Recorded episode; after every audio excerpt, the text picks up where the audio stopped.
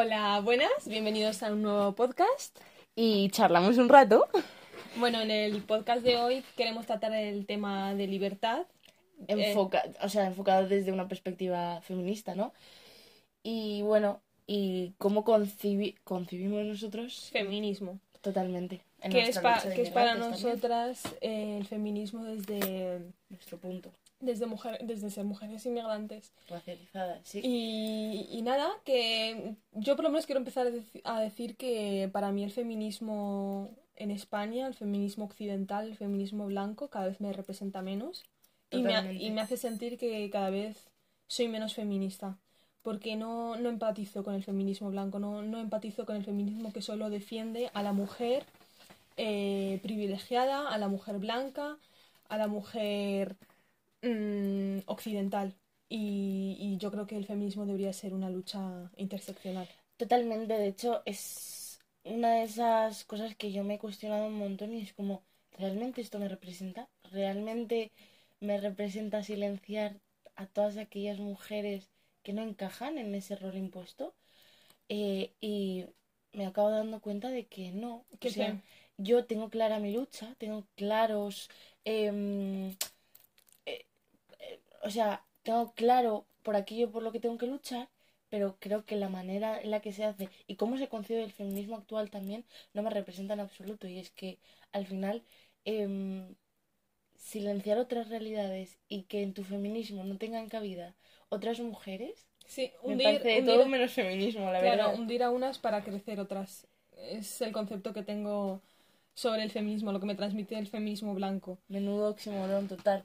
De hecho, o sea, ¿en qué momento asociamos al, o sea, en qué momento asociamos tal movimiento tan importante a, a solo un, o sea, a solo un limitado, un, un, limitado grupo de personas. Cuando la mujer es una figura que está presente en todas las civilizaciones, en todas las religiones, en todas las sociedades, en todos los países, y debería ser una lucha eh, interseccional, internacional, y no simplemente eh, el limitada a ese eh, de ricos o el feminismo del primer mundo.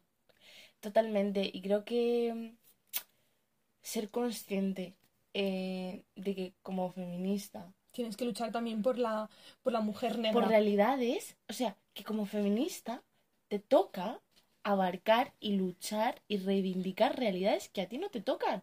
Pero por, por eso, pues... Por ser mujer. Por ti, por todas, porque al final es una lucha que nos engloba a todas y, y a mí, eh, a pesar de no ser una mujer mutilada, quiero y tengo y debo ya por ética y moral luchar por todas aquellas eh, mujeres mutiladas. También me parece eh, muy curioso que se utilice el concepto de libertad como herramienta para medir cómo de feminista eres. Totalmente. Cuán de libre eres eh, significa cuán de feminista eres. Y ya no tanto eso, sino que ¿en qué momento hemos estereotipado la libertad? ¿En qué momento la libertad tiene una forma y si no es esa forma, no es válida para llamarse libertad. Claro, o sea, la libertad podríamos decir que es no es que sea, es que es subjetiva la libertad. Para ti lo que es ser libre es igual, eh, yo qué sé, mm, poder salir a la calle. Para mí quizá lo que tú consideras libertad, para mí no es libertad. Y quizá para mí, como persona privilegiada, lo que tú, lo que para ti es libertad, para mí es algo con lo que he vivido siempre. Y no lo considero eh, como un factor de libertad porque es algo por lo que no he tenido que luchar, porque lo he tenido desde siempre y otras personas pues no. Igual que cuando, yo que sé, en cualquier otra lucha, cuando salga, cuando, por ejemplo, en la lucha racista, cuando una persona negra ya no se ve limitada, por ejemplo, a la hora de optar a un trabajo, es como, ya, pero eso, ¿por qué es algo especial? claro, es especial para mí porque yo nunca lo he tenido. y ahora nunca he contado con ello. Y ahora, yo he tenido que luchar para poder tenerlo, y tú no.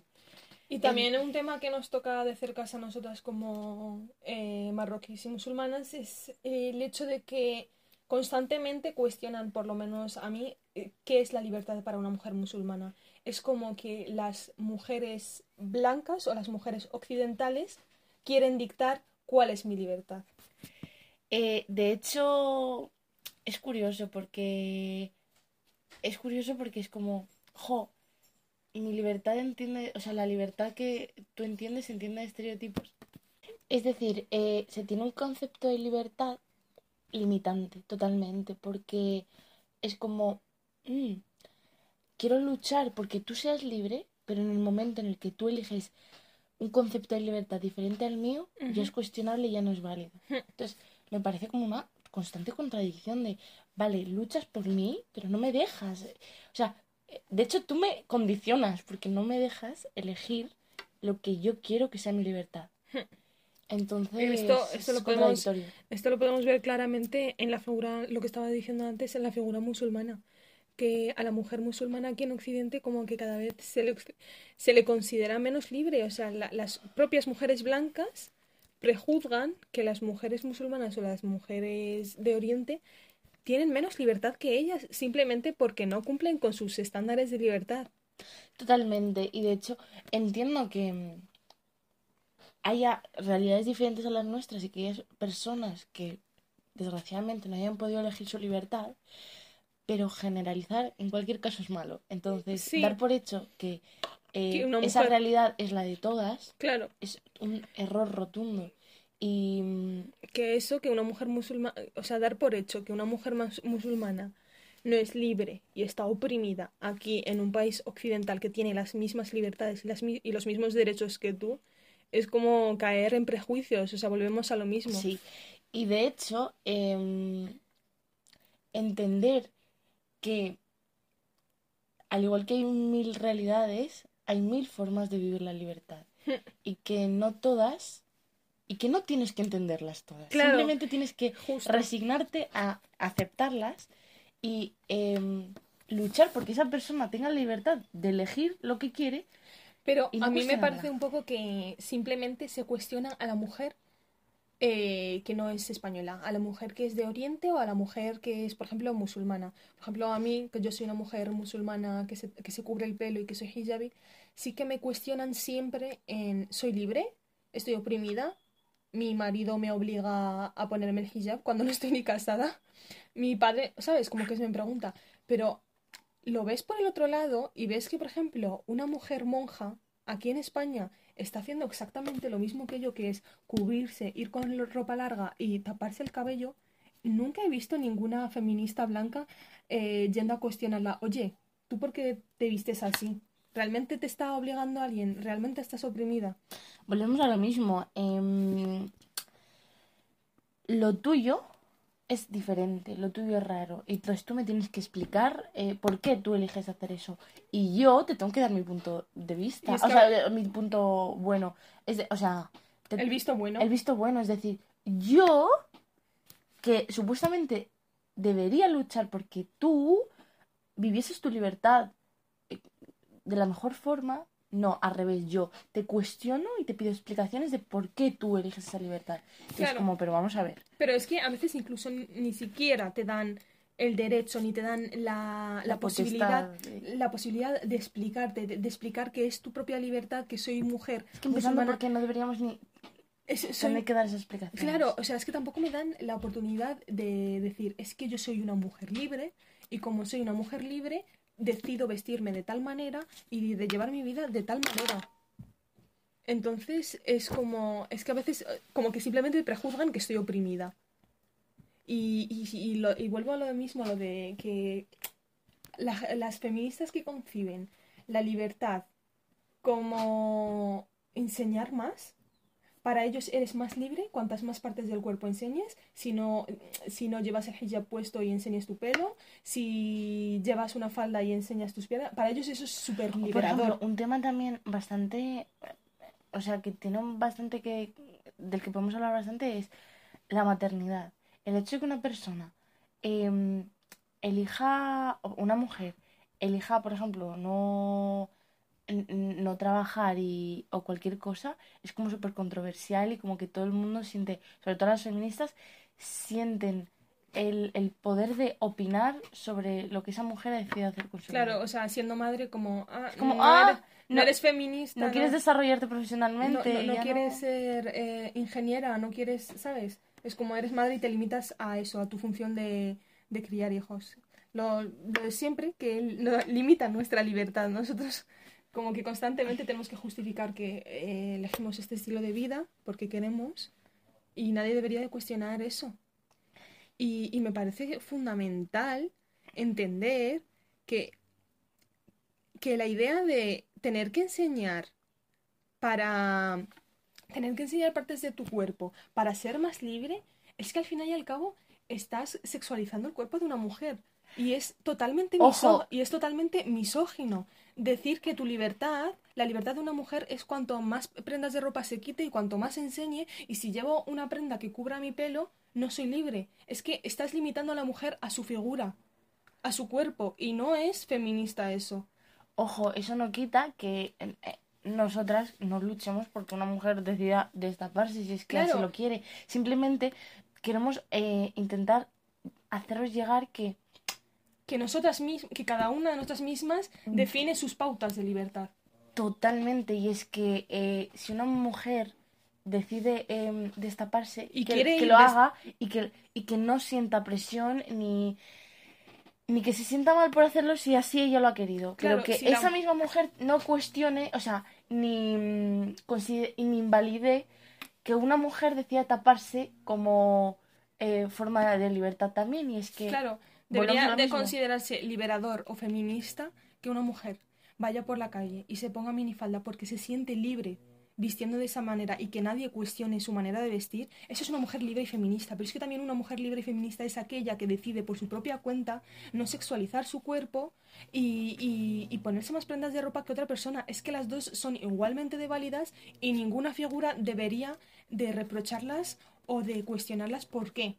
¿Por qué mm, para ti eso es libre? ¿Sabes? Claro, y, y esto nos lleva a, exponeros un poco esta parte del feminismo que creo que es vital, y es que mm, el feminismo no entiende de un solo estereotipo de, de, mujer, ni una sola vida, ni una sola realidad. Y luchar, eh, la lucha del feminismo engloba a todas esas libertades, sin cuestionarlas. Simplemente luchamos por porque esa mujer tenga, es, o sea, tenga, los mismos derechos que tiene cualquier... de esa elección, esa libre elección de elegir cómo quieren eh, llevar su vida. Porque es que yo veo que dentro del feminismo las que más nos echamos piedras, o sea, nos echamos piedras encima de nuestro propio tejado. Somos las propias mujeres las que entre nosotras competimos y, decidimos quién es más libre, quién es menos libre, quién es feminista, quién no es feminista. No debería de ser así, deberíamos de todas darnos la mano y luchar juntas contra este movimiento eh, que existe en todas las sociedades, que es que la mujer es inferior al hombre. Y no eh, ponernos... un poco las bases del patriarcado. De hecho, creo que lo que hace falta en el feminismo es escucharnos. Empatizar, empatizar con todas las historias. Eh, hay veces que tu realidad no me toca y es complicado empatizar contigo, pero el simple hecho de pararme a escucharte y decir, bueno, vale, quizá no la llego a entender del todo, no llego a empatizar contigo del todo, pero entiendo que esa sea tu lucha y te voy a apoyar en tu lucha, porque tu lucha pasa a ser la mía. En cuanto, porque al final la base es la misma, la raíz es la misma. la raíz es la misma. Y, y entender, o sea, eso, falta un poco de escucha activa de, vale, voy a intentar entenderte, incluso aunque eso me pille muy de lejos, voy a intentar darte la mano darte la mano y ayudarte de la mejor forma que pueda.